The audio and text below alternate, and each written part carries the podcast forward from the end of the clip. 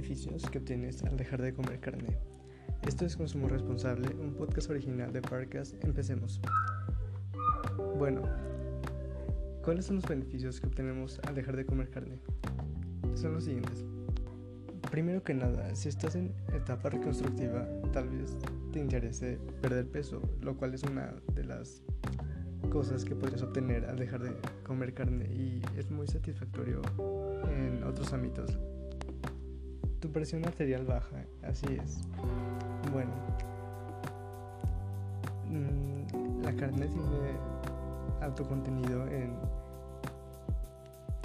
sustancias nocivas para nuestra salud. Entonces, así como puede ser satisfactorio, puede ser mm, lo contrario a eso. Esto nos ayuda también a reducir el riesgo de padecer la diabetes, así como también reducir el riesgo a padecer el cáncer o otras enfermedades. Para las personas con mala digestión, su digestión mejorará muchísimo, ya que es más fácil procesar otro tipo de alimentos que no sean carne. Para las personas que nos interesa el cuidado de la piel, el skincare, pues sí, básicamente es eso.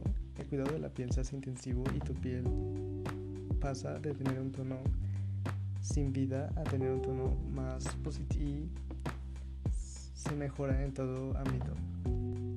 El dejar de comer carne también agudiza los sentidos, así como el olfato. Entonces tu, tu olfato mejora conforme dejas de comer carne.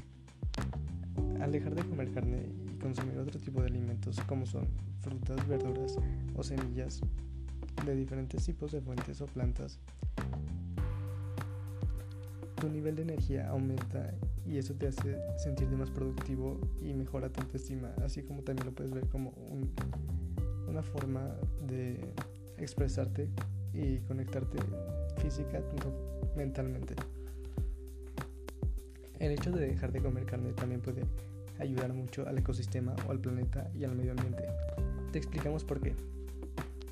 Las res o las vacas, que son la principal fuente de carne que es conocida, es nocivo para el ambiente, nocivamente dañino, ya que estos seres contienen tres estómagos los cuales liberan metano.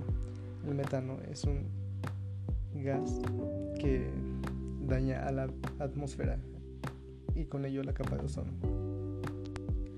Un día de ganadería o pastoreo intensivo es mucho más dañino que 30 días de lo que conocemos como contaminación automovilística, por así decirlo. Consumo Responsable es un podcast original de Parcas. Síguenos en Spotify para que forme parte de tu vida diaria.